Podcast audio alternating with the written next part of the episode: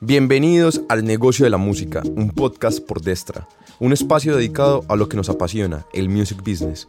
Si eres artista, compositor, productor, manager, empresario fan, acá encontrarás un lugar donde tendremos entrevistas, debates y charlas sobre la industria musical y lo que nos gusta, el negocio. Mi nombre es Mauricio Velázquez y me acompaña Sebastián Montaño, socios y abogados de Destra Entertainment Lawyers. Bienvenidos. Bienvenido otra vez al negocio de la música. ¿Cómo vas? Gracias, Sebas. Excelente por acá. Otro episodio más y Otro contento. más. Ya llevamos, ¿cuántos? ¿Nueve, diez? Yo ya perdí la cuenta. Ya- y ya estamos terminando la primera temporada. Temporadas, tenemos temporadas. Para que veas, para que veas, Mauro, bienvenido otra vez. Ve, me estoy enterando con el resto del público. Mauro, hoy tenemos, hoy tenemos un par de invitados, yo creo que fabulosos para hoy. Literalmente de la vieja guardia de esta. Ya tuvimos este tema en un capítulo anterior y creo que hoy vamos a profundizar mucho y sobre todo tocar la diferencia de management, porque vamos a hablar de manejo de artistas, pero no solo artistas, sino también de compositores, productores y cómo montar una empresa de manejo. Exacto. Y entender que cuándo es un management, cuándo es un booking, entender las diferencias y cómo aplicarlo para cada uno de tus artistas dependiendo de su perfil. Y es que un proyecto musical normal, pues, la gente cree que manager es uno, pero en realidad nosotros somos manager, label manager, hay un business management, hay un road manager, un general manager, Project manager. un label manager. Entonces como entender mucho las diferencias y que el artista sepa qué tipo de manager necesita. para poder exigirle, porque luego le exigen un booking que le consiga un junte o le exige que le haga una proyección de lanzamiento y están más perdidos. Mauro, entonces, pues te doy la palabra para que presentes a nuestro invitado hoy.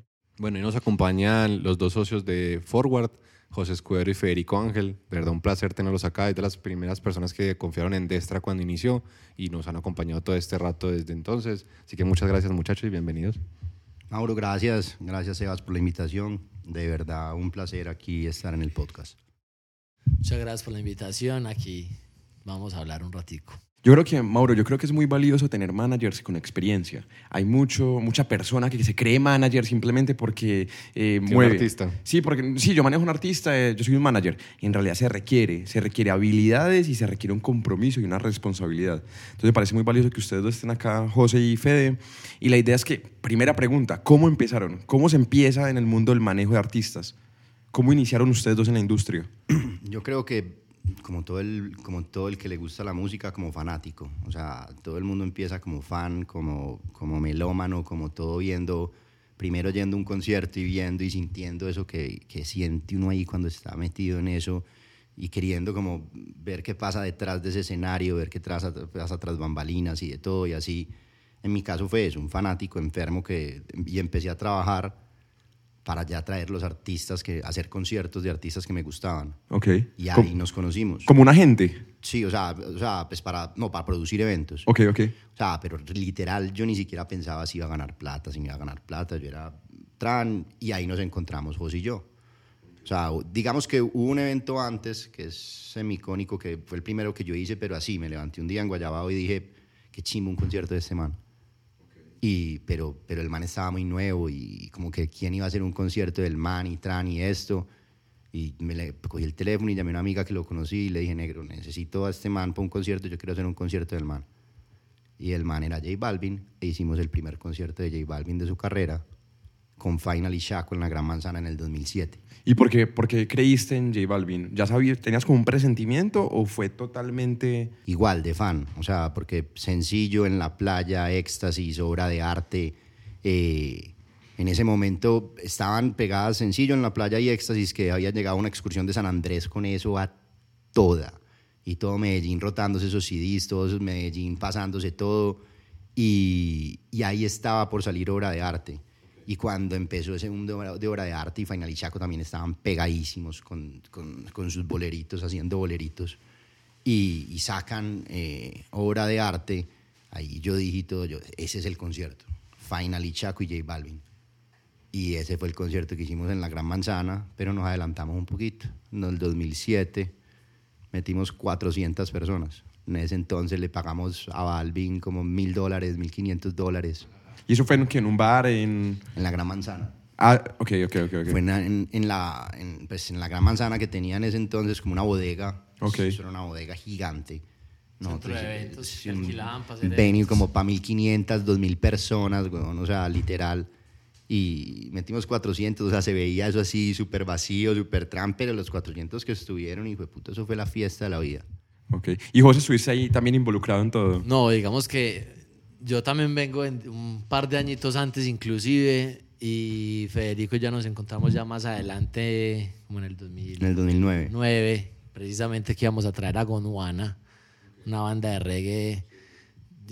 Nosotros teníamos una compañía que era el, el Búnker y ahí hacíamos también eventos. El búnker, El Búnker Producciones. y traímos a Legendario. legendario. 50 Cent, Tiesto, Armin. Pues hacíamos shows electrónicos y urbanos.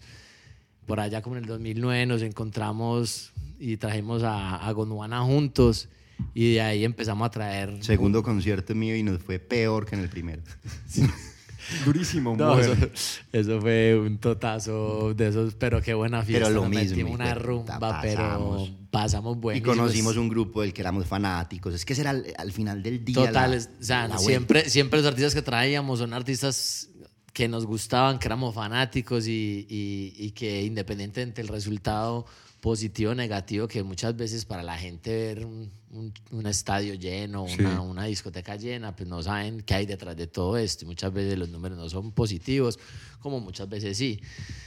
Entonces, y ahí fue que empezamos a trabajar, a hacer conciertos, hicimos cuatro o cinco años conciertos, hicimos unos festivales, el Grove Festival, que también fue un festival acá, pues que hicimos, no sé, nueve. Fue el primer festival independiente, literal, como antes de toda esa de toda esa corriente y de toda esa tendencia de los festivales que se vinieron hace poco, que ya se empezaron a desarrollar, inclusive obviamente a, a unos niveles muy tesos, muy impresionantes, pero nosotros con el Grove literal fuimos, o sea, después del Melody que, que hizo un picnic Ujú. en su momento, eso fue un picnic, ellos hicieron un picnic en el Jardín Botánico, de ahí al año siguiente, en el 2009 fue eso, y en el 2010 arrancó el, arrancó el Grove. Empezamos con Cultura Profética y Bomba Estéreo, creo que fue el primer line-up, ¿cierto? Y ahí empezó un idilio con cultura que duró siete años. O sea, nosotros trajimos a cultura profética durante siete años consecutivos. Acá a Medellín. A Medellín, Colombia. Y a Colombia. Bogotá, Barranquilla.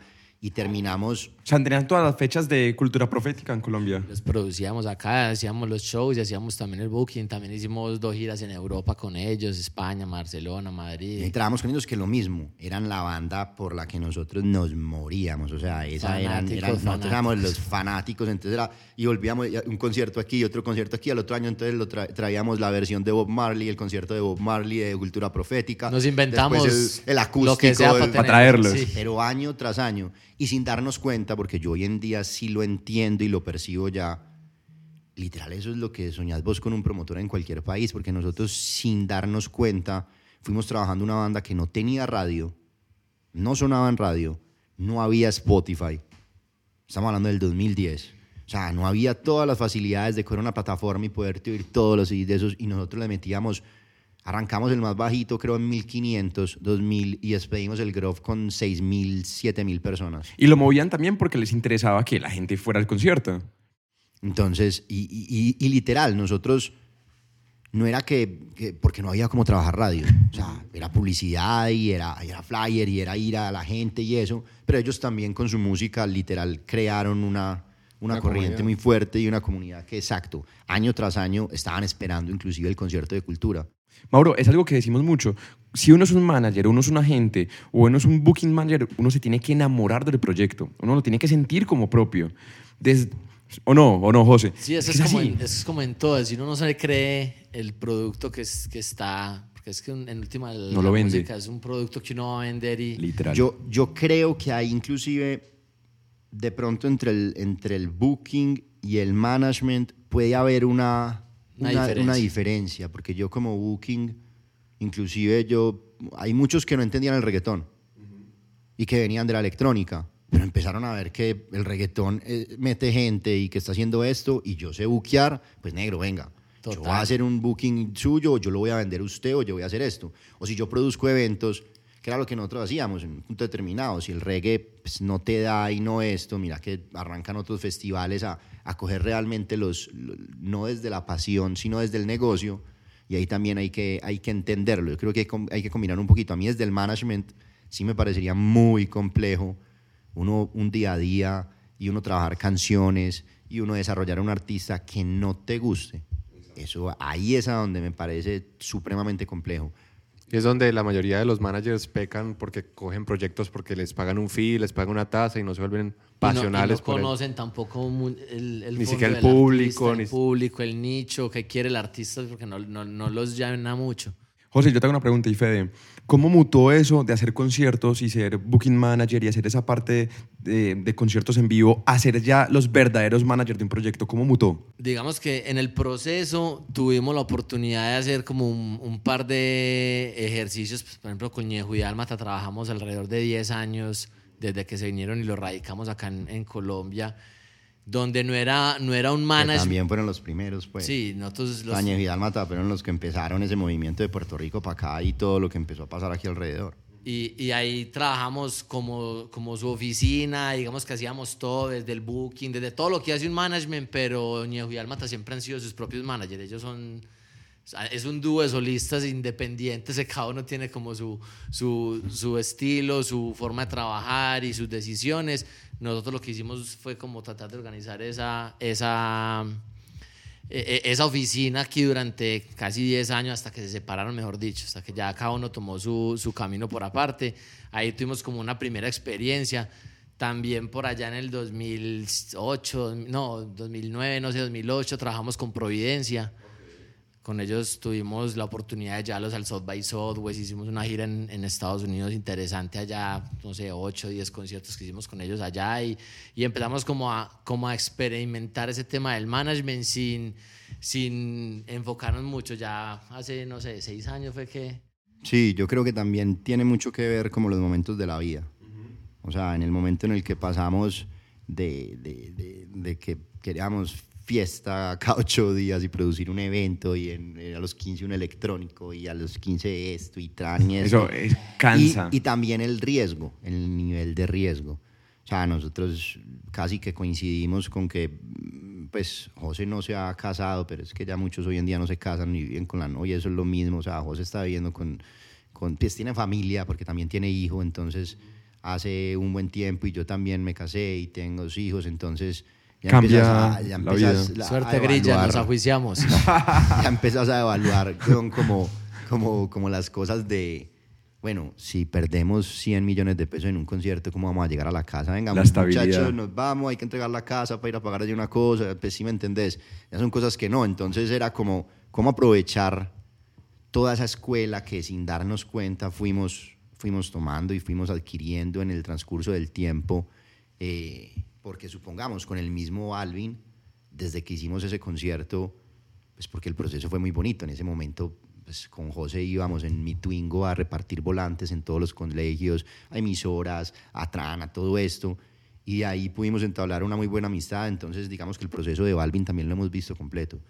Eso ha sido una escuela increíble y a partir de eso hemos podido conectarnos y conocernos con personas como Rebeca León, eh, que, que para mí es como, como, como la sensei de, de nosotros, y, y- y vincularnos a proyectos como Juanes y aprender, pues a darles un soporte desde aquí, desde Medellín, a la oficina de Lionfish y a Rebeca en sus proyectos y, y con José, no desde el, desde el negocio o desde el trabajo, pero como amigo poder estar ahí a un lado y ver todo lo que él ha hecho. Entonces, cuando nos dimos cuenta, pues Un proceso. tenemos una escuela Ujú.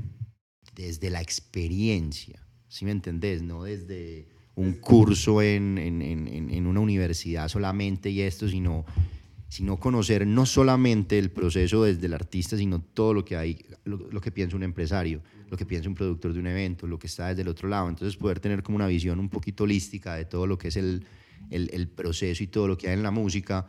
Entonces, pues sin duda estábamos claros que cuando nos tirábamos al management teníamos que lo mismo, volver a empezar, aunque teníamos muchas, muchas ventajas con respecto a alguien que va a empezar de cero, de todas maneras como manager te tienes que probar. Yo, Mauro, yo creo que es muy valioso lo que dice Fede, y es que hay un proceso, hay un desarrollo. O sea, lo único que hace un desarrollo no es el artista, el abogado, nosotros, los managers, todo el mundo requiere un desarrollo en la industria. No es como que hoy quiero ser manager y ya. No, y, ser el- más, y más una industria que aquí está creciendo, creciendo y, y está todavía, digamos que en, en muchos de, las, de los campos hay mucha inexperiencia, hay muchos temas que son muy nuevos.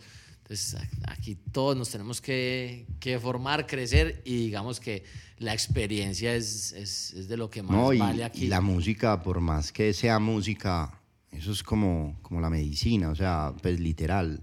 Nunca dejas de aprender. Y hay, y, y hay, y hay especialidades por todas partes. Sí. O sea, ustedes desde lo legal, el otro es distribución, el otro es de la disquera, el otro es de promoción. De la parte el otro es de financiera. plan, y en todos hay una cosa que de verdad dominarla es, es hijo de puta. O sea, literal, necesitas aprender, equivocarte, que firmar un mal contrato. ¿Sí me entendés? Sí, y total. entender por dónde y qué, y qué para allá de verdad puedes hacer. Fede, y te pregunto. Yo, hay, hay gente que dice lo siguiente, y quiero saber tu opinión antes de darte la mía. Hay gente que dice que el manager es manager, no amigo. ¿Tú qué crees? ¿El manager debe ser amigo o debe ser un manager? Yo digo que hay corrientes y como escuelas, como en todo.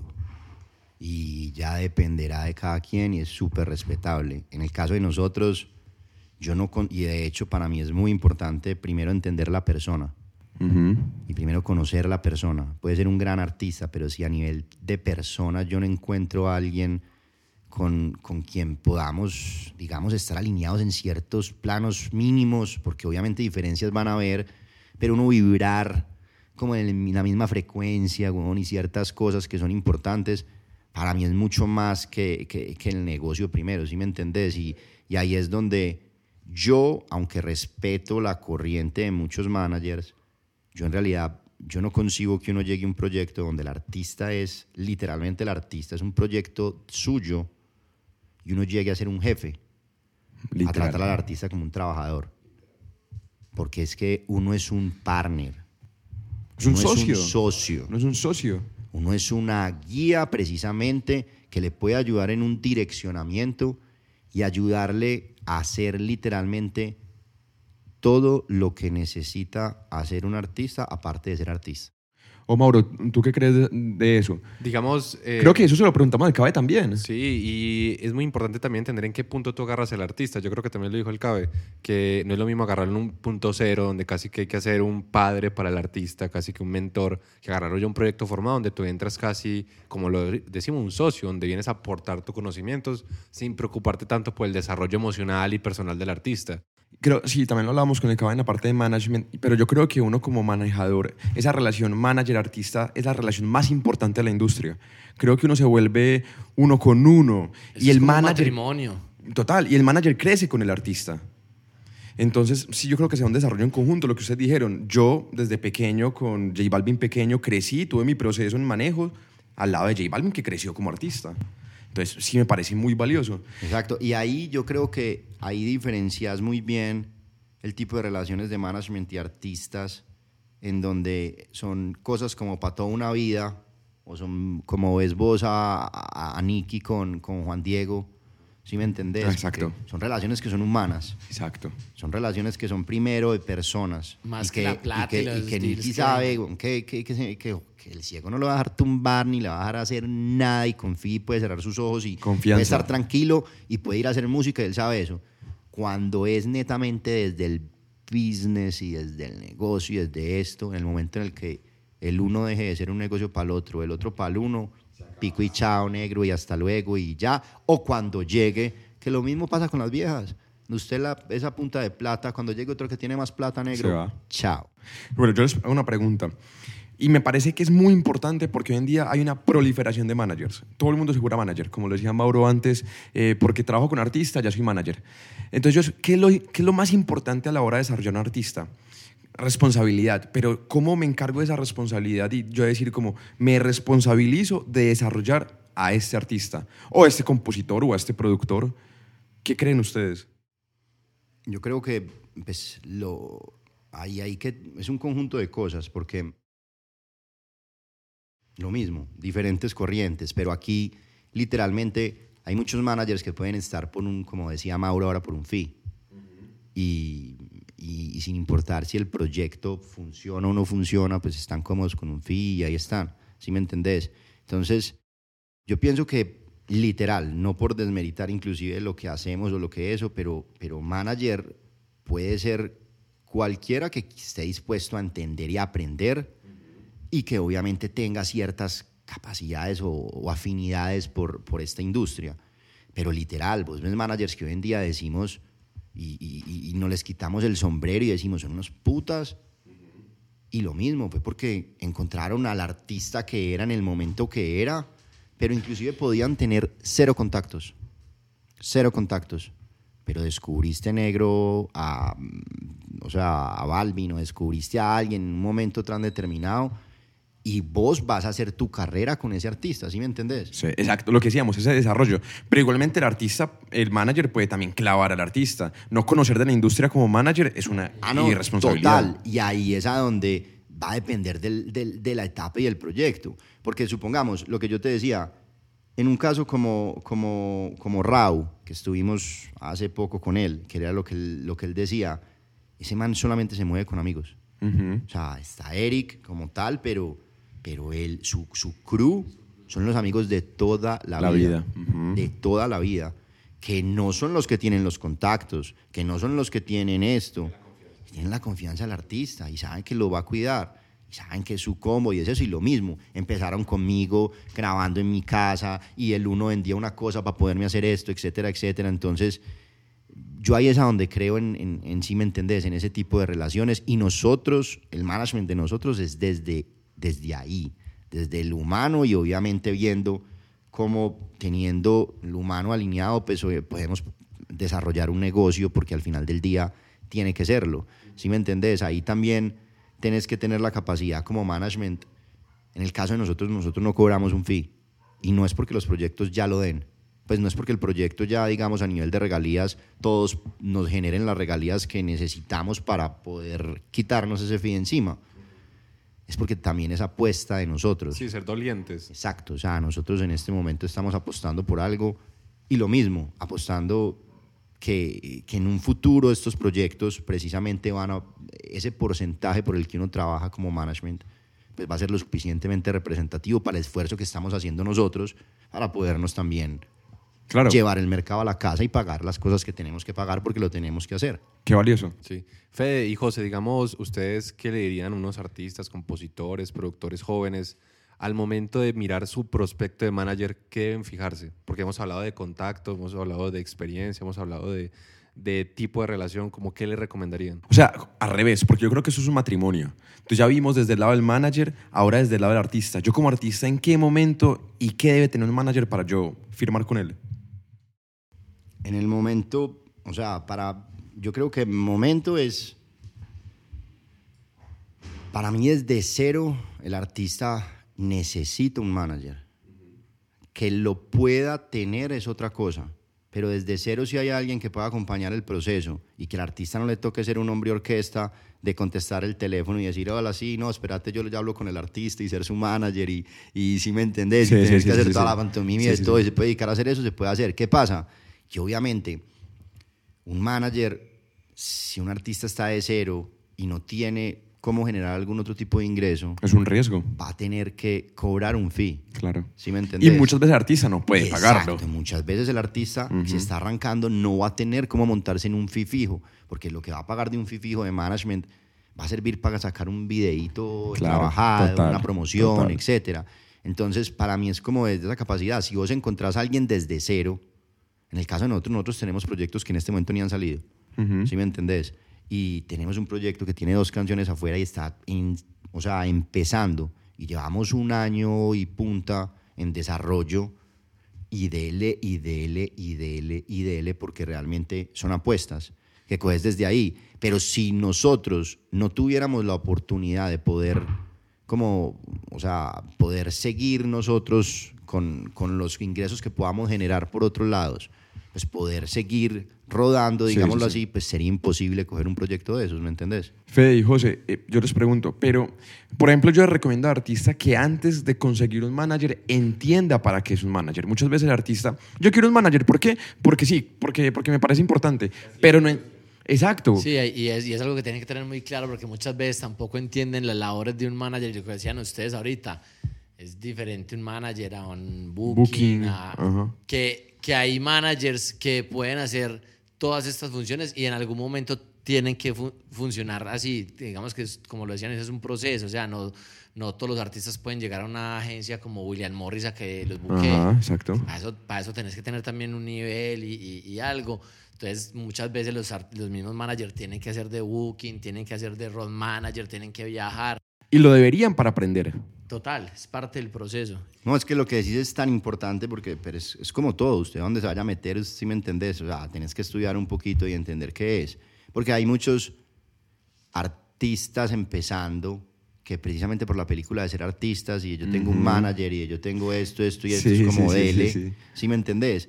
Pero ahí es donde yo te digo, también es desde ese desconocimiento también como, como, como lo mismo, es casi lo mismo que la incapacidad de pagar, o sea, si vos tenés un manager que ni siquiera sabes para qué lo vas a utilizar, pues vos contratas a cualquier persona y a cualquier persona le decís, véngase a mi manager. O al primo, al tío, al... Que normalmente por ahí empieza, normalmente es un familiar. Pero es lo que Mauricio siempre decimos, primero es aprender y luego, luego delegar lo que aprendí. Porque si yo no sé qué delegar, pues ¿para qué va a conseguir a alguien que inicialmente me va a quitar un porcentaje de split o... Y Lo que pasa es que puede ver, lo que pasa es que puede verse también desde el otro lado, o sea, la- digamos que la situación puede ser al contrario. ¿En qué sentido? En que uno como management, como te decimos en el caso de nosotros, encuentra artistas en etapas cero. ¿Sí me entendés? Y como manager va a llegar y venga, trabajemos y venga, hagamos esto y de todo y está desde cero. Y uno mismo inclusive les puede demostrar y explicar y vea, esto hace un management y esto es y esto porque yo estoy viendo un proyecto interesante a futuro y que puede tener trabajándolo, pues, o sea, los condimentos para, para poder llevarlo al otro lado, que esa es la apuesta más dura. ¿Sí me entendés? O sea, Y también es parte de la función de uno mostrarle a ese proyecto para que está uno y, y irlo guiando, que como decían ahorita, en, en proyectos empezando uno es una guía. Porque inclusive cuando se arranca esos proyectos, es lo que yo te digo, es, es como cualquier emprendimiento. Al final del día, más o menos en, en emprendimiento, cuando hablaban de un retorno de un proyecto, de cualquiera que empeces, estás hablando de dos, tres años, cuatro años, ¿sí me entendés?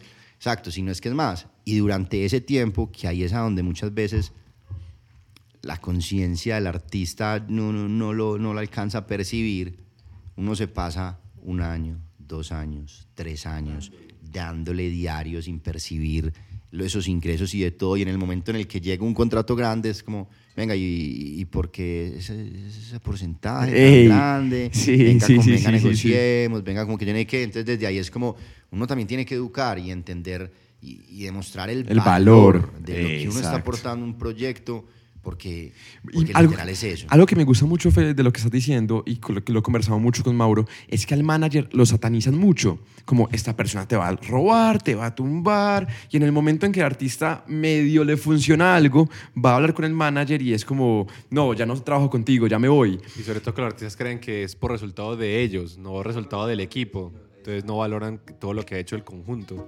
Exactamente. Quiero aprovechar este espacio para agradecerle a Blackbird Music, Pipe Montoya y Jenny Boy por abrirnos las puertas y permitirnos que este podcast se haga realidad.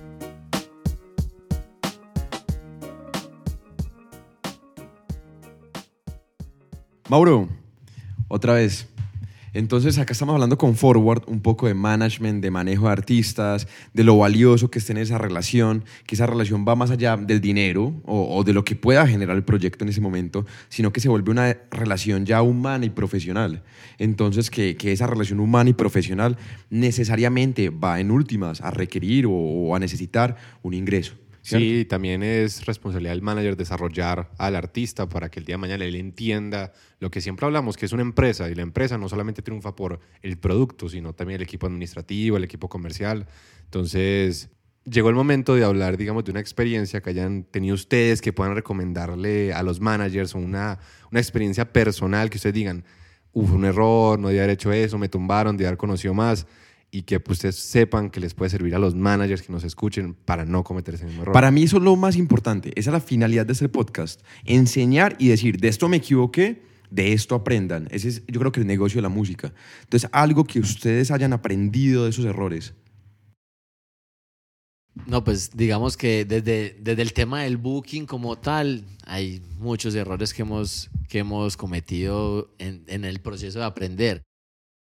Que antes era un poco más difícil, ahora yo creo que es mucho más fácil para los que se dedican al booking, artistas ya, o, o, los booking management que, que, que, están empezando.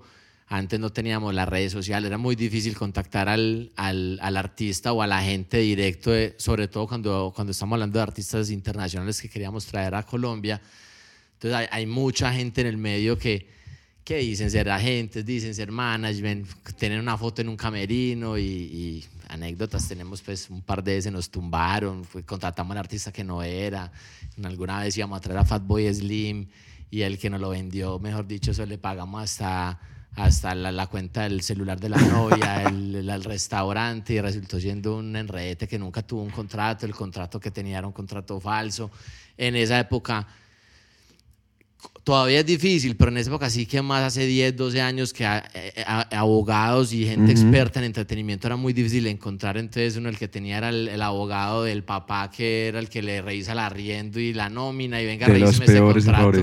Revíseme este contrato de un artista y, entonces cometimos varios errores y, errores que valían mucha plata. Entonces yo creo que hoy en día las herramientas son mucho más fáciles. Eh, tener unos buenos, una buena asesoría en casos de, de, este tipo de legales para revisar un contrato de un booking, de una venta de un artista, saber qué estás comprando, qué estás firmando, qué, es, qué, qué, qué puede haber detrás de eso. Segundo, revisar los booking oficiales o gente que en realidad sí tenga como ese relacionamiento, o sea, indagar muy bien en la persona que te está vendiendo un artista porque, porque obviamente hay agentes directos del artista y hay artistas que trabajan con su oficina propia. Con su manager. sí, y hay intermediarios que están precisamente buscando hacer, hacer negocios sin, sin tener autorización de los artistas o las oficinas reales. Entonces, Entender muy bien con quién me comunico y que haya un contrato Ok. Fede, y, y, desde tu lado, desde ya no tanto del booking, sino el manejo de artistas, ¿qué experiencia te ha dado tu proceso en la industria? Lo mismo, este proceso yo creo que es de, de, aprendizaje eterno, literal, porque la música tiene particularidades y es que aquí no hay reglas fijas. Aquí no hay un contrato claro, o sea, donde haya una cosa genérica que todo sea así o que todo sea de esta forma o que todo... No, o sea, uno puede negociar todo hasta una misma disquera te, te, va a ofrecer un contrato de una forma o te va a ofrecer otro contrato de otra forma, dependiendo en el momento en el que llegues. Entonces, entender un poquito, yo creo que lo más importante es, es manejar los tiempos y los afanes. Todo es muy negocial y la gente se quiere saltar el proceso. Exacto, y es manejar esos tiempos porque muchas veces uno por el afán de firmar con una disquera, firmar con este otro y sentirse ya que entonces, ah, yo soy esto, yo soy aquello. Lo mismo, ese afán y esa inexperiencia te llevan a, tomar a la ligera un contrato y a, y a, listo, a pensar o a ver solo un anticipo y dejar de ver o entender que en el momento en el que te firmen 360 durante un largo tiempo, literal te estás quedando sin masters, literal estás apostando a, a, unos ingresos casi que por shows y por otras cosas para poder hacer tu patrimonio y cosas tan claras como, como el ejemplo de Don Omar. O sea, a Don Omar le daban un dólar por álbum, siendo Don Omar. Y durante su carrera cobró un dólar por cada venta de álbum. Porque el adelanto fue gigante y el contrato fue muy malo. No solo por, exacto, porque a él lo compraron, el contrato de él lo compró en su momento, mm, no sé cuál de las major, pero lo compró ya como lo había firmado él con un, con, una, con un sello independiente mini que habían hecho un contrato como iniciando y cuando esta major compra ese sello independiente, viene con el contrato de Don Omar. Se le dicen, mi señora, aquí está su contrato y su contrato es un dólar por esto. Entonces, obviamente, Don Omar, al ser Don Omar y cobrar lo que cobra por un show, pues eh, tuvo la oportunidad, y los palos que tuvo, tuvo la oportunidad de no verse pues muerto de hambre aquí por un contrato de estos, pero ese es el tipo de contratos que vos puedes firmar en un momento sin conocimiento, por eso, entonces yo creo que es muy importante manejar los afanes y siempre, siempre, siempre, siempre, siempre, siempre, siempre, siempre, entender que hay, tiene que haber una asesoría legal detrás de esto, que valga la pauta aquí para los, para los muchachos. pero, pero, de verdad es, pero te lo, o sea, es de verdad, o sea, no es porque estemos en este podcast, sino porque uno no se alcanza a imaginar, uno cree que una negociación de un contrato es súper fácil y yo, ¿cuánto me va a anticipar? ¿Cuánto es el porcentaje? Y nos fuimos. Y hay mucha gente que, que no entiende que no solamente estar asesorado, sino asesorado por alguien que sepa de la industria, que sepa que es un rollover, que sepa que es una cláusula sunset, que entienda que es un buyout. Eso es vital, porque literal, y muchas veces a los artistas, las mismas familias intervienen cuando empiezan a ver plata y empiezan a intervenir creyendo que esto es un negocio que se maneja como todos. Entonces, ah, no, es que yo soy asesor de siete empresas familiares y yo los, yo, es que yo los asesoro a ellos, hermano, y yo les manejo esto, esto y esto, y venga. Y cosas tan particulares como que ese tipo de personajes no, o sea, no concibe que a uno le puedan dar un anticipo de 200 mil dólares y que no lo van a venir a recoger después si usted no fue capaz de recuperar ese anticipo y que no le van a venir a quitar la casa, el carro, eh, ¿sí me entendés? Si usted entregó algo intangible. Exacto, o sea, para ellos es como que eso se paga con un catálogo o esto es esto. No, no, no, no, no, no, no, no, no vaya a firmar eso. ¿Cómo, le van, cómo va a recibir usted 300 mil dólares? ¿Sí me entiende? Entonces es como, ahí es en donde vos decís, es muy importante que de los que se estén ases- asesorando, dependiendo del momento, ojalá puedan tener la experiencia y un recorrido importante para que les ahorre al artista pues todas esas bobadas que uno ya hizo o que otros artistas han hecho. Mauro, yo creo que hay varias conclusiones que sacamos de este podcast. Sí, bastante. Sí, de todas partes, desde booking hasta management. Sí, sobre todo volvemos a lo mismo. Yo creo que es una conclusión que se da capítulo tras capítulo. Entender la industria, entender con quién me relaciono, saber cuáles son mis responsabilidades y las responsabilidades de mi equipo. Y entender que la industria se conoce viviéndola. Que lo dijo Fede en el principio que aquí no hay un libro que estudiar, no hay un curso que No hay leer, unas reglas claras. No hay unas reglas claras, no hay algo así como la universidad de la música. Entonces, que es la vida. Entonces, y no afanarme. Exacto, no afanarme, que muchos artistas creen que firmar con una disquera o con una editora grande es el final, cuando es el principio y es donde más tienes que trabajar. Fede, para terminar, un consejo corto que tú le harías a alguien que quiera empezar como manejador de artistas. Un consejo corto. tratar de igualmente buscar, tratar de igualmente buscar con quién aprender. O sea, inclusive para mí la mentoría es algo que es fundamental, porque hay dos formas de uno adquirir experiencia. Vaya y haga una universidad, siete másters y tran y esto, y después salga a la calle real a ver que todo eso que le enseñaron, a, a ver cómo lo aplico. Que va a tener muchas bases, pero a la hora del té, la vida real es la vida real. Entonces aquí, si uno tiene la posibilidad, así sea de ir a trabajar gratis, así sea de lo que sea, de hacer parte de otro equipo, de ver cómo alguien que ya lo hizo, alguien que ya lo logró, alguien que tiene artistas pegados, alguien que eso, de, de poder conversar, de poder escribirle a alguien y pues, pedir un consejo, o Aprender poder de otro. participar, es, la mentoría a mí me parece que, que- que es algo fundamental y clave para uno poder inclusive dar unos pasos más, más acelerados, porque el proceso de la experiencia es desde la vivencia y cuando vos tenés un mentor que literalmente eran los maestros, los maestros eran siempre los, los adultos mayores que ya con su experiencia podían decirle a los, a los menores, vea, no haga esto, no se tire por ese río, váyase por este camino, haga esto por aquí, haga esto por aquí. Fede, como yo siempre lo digo, el primer paso y lo más importante es estar. Estar en un estudio, estar con un manager, aprenderle de otro. Esa es la mitad del trabajo. La otra mitad es cómo lo aplico. Entonces, súper valioso. Te agradezco, José, te agradezco, Fede, por estar acá. José, pues un placer tenerte. Admiramos todo lo que hacen en Forward y pues muchas gracias. No, muchas gracias a ustedes por la invitación y sigan dando Gracias, de verdad. que necesitamos que toda la industria vaya creciendo y se vaya, vaya creciendo cada vez más y último consejo, contraten a Extra. la pauta, la pauta. Mauro, muchas gracias por tenerte acá. ¿Alguna frase que saques, una conclusión que saques rápida? No, lo más importante es educarse. Yo creo que al final en la industria todos nos educamos, vamos a crecer todos y todo nos va a ir mejor. Ok, y como terminamos siempre, Defiende tu talento. Define tu talento. Muchas gracias. Síguenos en Destra Legal. Nos vemos en ocho días con el negocio de la música.